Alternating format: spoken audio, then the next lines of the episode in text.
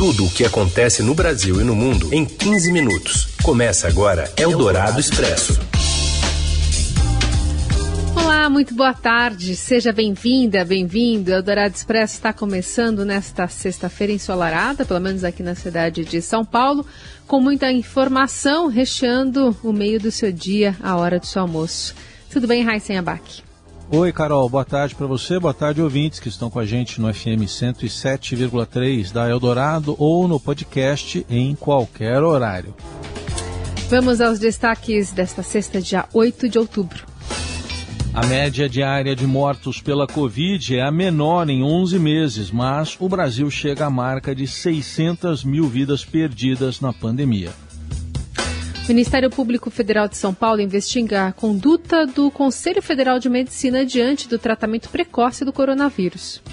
E ainda, suspeita de venda de emendas de quatro parlamentares em troca de propina e mais um aumento da gasolina e do gás de cozinha no país que já tem inflação de 10% em 12 meses.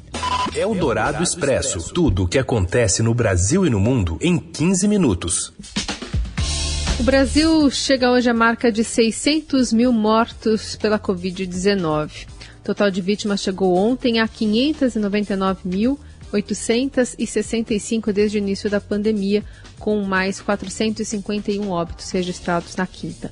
A média móvel de mortes em sete dias foi de 438, a menor desde o dia 13 de novembro e a primeira a indicar queda após 12 dias de estabilidade. Para o ano que vem, o Ministério da Saúde pretende priorizar a compra de vacinas da Pfizer e da AstraZeneca, que já têm registro definitivo da Anvisa. A meta é garantir de 100 a 150 milhões de doses de cada imunizante. Documentos internos da pasta falam em vacinar crianças acima de 3 anos, embora nenhum imunizante tenha autorização ainda da Anvisa para ser usado nessa faixa etária. E a ONU e a Organização Mundial da Saúde lançaram um plano para vacinar 40% da população de todos os países até o fim deste ano e 70% até junho de 2022. Segundo as instituições, o mundo fabrica hoje imunizantes suficientes para atingir essa meta, mas vê concentração das doses em países ricos. A boa notícia para quem tem dinheiro é que o Reino Unido suspendeu a necessidade de quarentena para viajantes do Brasil que estejam imunizados com alguma vacina de uma lista oficial. A má notícia é que é a seguinte: a Coronavac não está na lista por enquanto. Eldorado Expresso. O Ministério Público Federal de São Paulo abriu um inquérito para apurar a conduta do Conselho Federal de Medicina diante do chamado tratamento precoce contra a Covid, aqueles medicamentos sem eficácia né, comprovada contra a doença, patrocinado pelo presidente Bolsonaro e seus aliados. Ao justificar as investigações, a procuradora Ana Letícia Abse registrou que há indicativos de uma atuação possivelmente irregular do órgão. O inquérito é derivado de um procedimento que tramita desde o ano passado na Procuradoria, instaurado com base em representação de que questionava justamente o fato de o CFM não se posicionar contra o tratamento precoce. De acordo com a Procuradoria, a documentação vai ser analisada com o intuito de verificar se é o caso de expedir recomendação ou ajuizar uma ação civil pública em face do órgão. Eldorado Expresso. O Ministério da Economia manda cortar 87% de verbas para ciência e tecnologia. Mais detalhes com o repórter do Estadão, Eduardo Rodrigues. Boa tarde. Boa tarde, Carol, Heisen. Os pesquisadores brasileiros ficaram frustrados ontem com a mudança de rumo em um projeto que iria aumentar em 690 milhões de reais os recursos para ciência e tecnologia no orçamento deste ano. De última hora, o ministro da Economia, Paulo Guedes, mandou uma mensagem para o Congresso pedindo para dividir esses recursos com outros seis ministérios. Com isso, o aporte para ciência e tecnologia caiu para apenas 89,8 milhões de reais, uma perda de 87% em relação ao montante original. Considerando apenas os recursos para pesquisa e desenvolvimento de novas tecnologias, o valor caiu para cerca de 1% do previsto anteriormente, caiu de 655 milhões para apenas 7,2 milhões. O governo alega que já existe outro projeto em tramitação no Congresso aumentando o orçamento para pesquisa em 18 milhões de reais. Além disso, dos 104,7 milhões orçados para esse ano na área, apenas 87,4 milhões foram empenhados até agora. mas o principal argumento do Ministério da Economia é a previsão de um aumento de 3,7 bilhões de reais para pesquisa no orçamento de 2022, ou um crescimento de 730% na comparação com esse ano. Se o dinheiro para a pesquisa praticamente desapareceu do projeto, o Ministério da Ciência e Tecnologia conseguiu manter e até aumentar os recursos para a produção de radiofármacos usados no tratamento do câncer. Essa suplementação passou de 34,5 para 82,5 milhões de reais. Como mostrou o Estadão, a fabricação desses remédios, que atendem até 2 milhões de pessoas no país, chegou a parar em setembro por falta de recursos. Eldorado Expresso. A Polícia Federal investiga pelo menos três deputados e um senador sob suspeita de participarem de um esquema de venda de emendas parlamentares no Congresso. Um deles é o deputado Josimar Maranhãozinho, que já foi alvo de operação no fim do ano passado por desvios de dinheiro público em contratos da área de saúde firmados entre prefeituras e empresas do próprio deputado. Os nomes dos demais investigados ainda estão sob sigilo. Como o Estadão mostrou na quarta-feira, o ministro da Controladoria Geral da União, Wagner Rosário, admitiu em audiência na Câmara não ter dúvida de que há corrupção envolvendo recursos federais indicados por parlamentares via emendas. Ao ser questionado sobre o orçamento secreto, esquema montado pelo governo Bolsonaro para aumentar sua base eleitoral no Congresso, Rosário afirmou que sua pasta e a Polícia Federal investigam a venda de emendas e que em breve deve haver notícias e novidades. Eldorado Expresso. A Petrobras anunciou nesta sexta mais um reajuste nos preços da gasolina e do gás de cozinha. O litro da gasolina vai ficar 20 centavos mais caros a partir deste sábado, amanhã, dia 9 e o quilo do GLP, o gás de cozinha, vai subir 26 centavos. Com isso, o, gás de cozinha, que é um, tem um botijão de 13 quilos, sairá das refinarias da estatal custando R$ 50,15 para as distribuidoras. É bom saber desse preço. Da refinaria para a distribuidora sai por R$ 50,15. Para a gasolina A, o preço médio de venda da Petrobras para as distribuidoras custará R$ 2,98 o litro. Impressionada pela energia elétrica, a inflação oficial do país, medida pelo IPCA, acelerou para 1,16% em setembro. Significa que a maior taxa para o mês desde 1994, a fase inicial do Plano Real. Com a forte elevação, o IPCA também quebrou a barreira simbólica dos dois dígitos no acumulado de 12 meses. Nesse período, a alta chegou a 10,25%. Trata-se da maior variação em 12 meses desde fevereiro de 2016. À época, a economia brasileira amargava um período de recessão.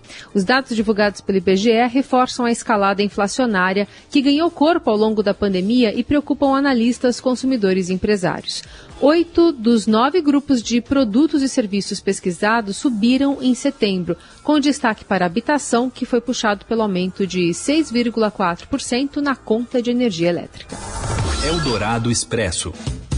A menos de um mês do fim do auxílio emergencial a vulneráveis, o relator da medida provisória que cria o Auxílio Brasil, substituto do Bolsa Família, deputado Marcelo Aro, do PP de Minas Gerais, intensificou as conversas para chegar a um consenso em torno do desenho final do novo programa social.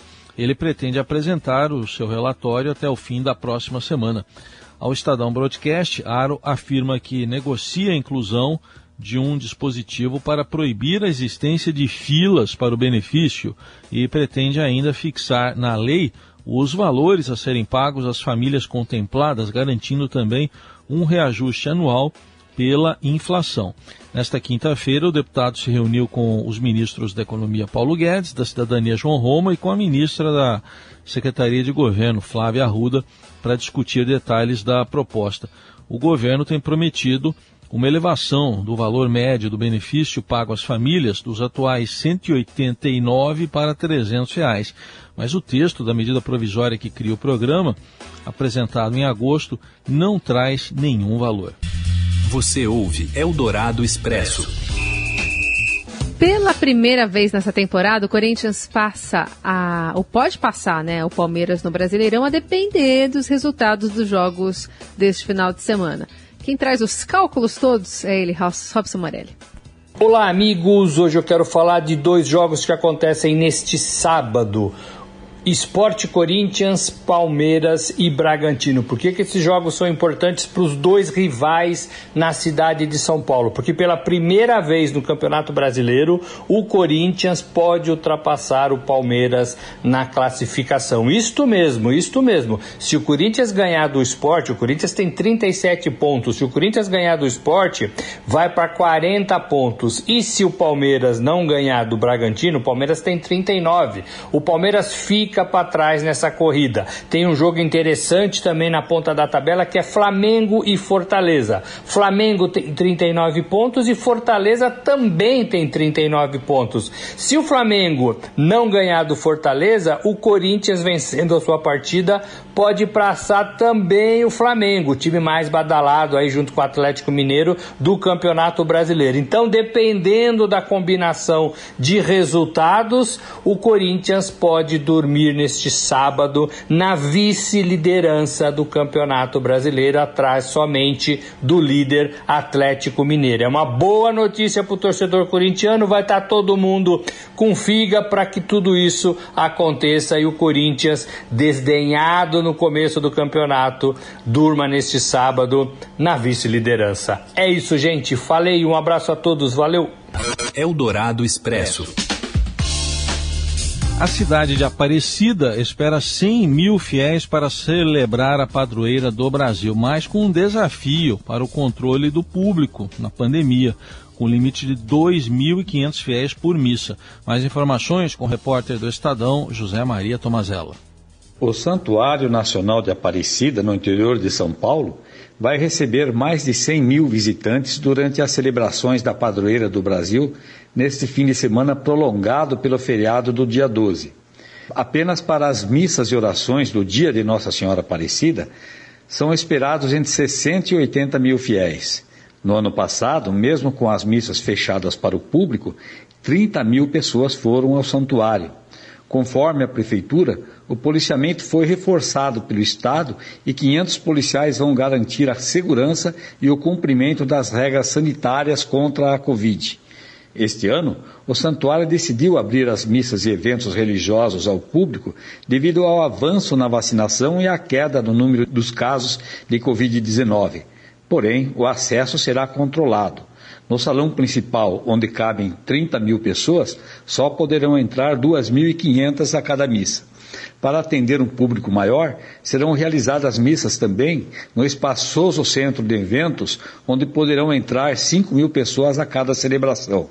Todos terão de usar máscaras e terão a temperatura conferida. O prefeito de Aparecida, Luiz Carlos Siqueira, garante que a cidade está preparada para a volta dos turistas. Os funcionários municipais e os 2.500 ambulantes que terão contato com os peregrinos já foram vacinados. Ele reconhece que o vírus ainda circula na cidade, pois há pessoas internadas com a doença, mas disse que há uma estrutura de saúde para medir temperatura, fazer testes e atender as pessoas que venham a apresentar sintomas. Eldorado Expresso. O Prêmio Nobel da Paz de 2021 foi concedido aos jornalistas Maria Ressa e Dmitry Muratov por seus esforços para salvaguardar a liberdade de expressão, que é uma pré-condição para a democracia e uma paz duradoura. Maria Ressa é cofundadora e diretora executiva da Rappler, uma empresa de mídia digital de jornalismo investigativo nas Filipinas, que mostrou como as redes sociais são usadas para espalhar fake news, assediar oponentes e manipular o discurso público. Muratov é russo e um dos fundadores do jornal independente Novaya Gazeta, que já teve seis jornalistas mortos desde a sua fundação em 93, após o presidente da Rússia, Vladimir Putin, ter chegado ao poder. Eldorado Expresso.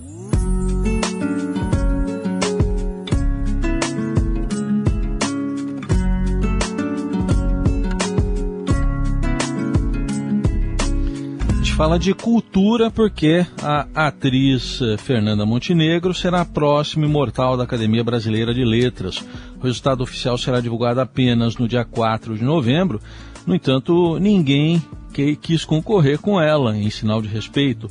O prazo para novas inscrições já foi encerrado. Fernanda Montenegro, que completa 92 anos neste mês, ocupará a cadeira número 17, que era de Afonso Arinos de Melo Franco, morto em março de 2020.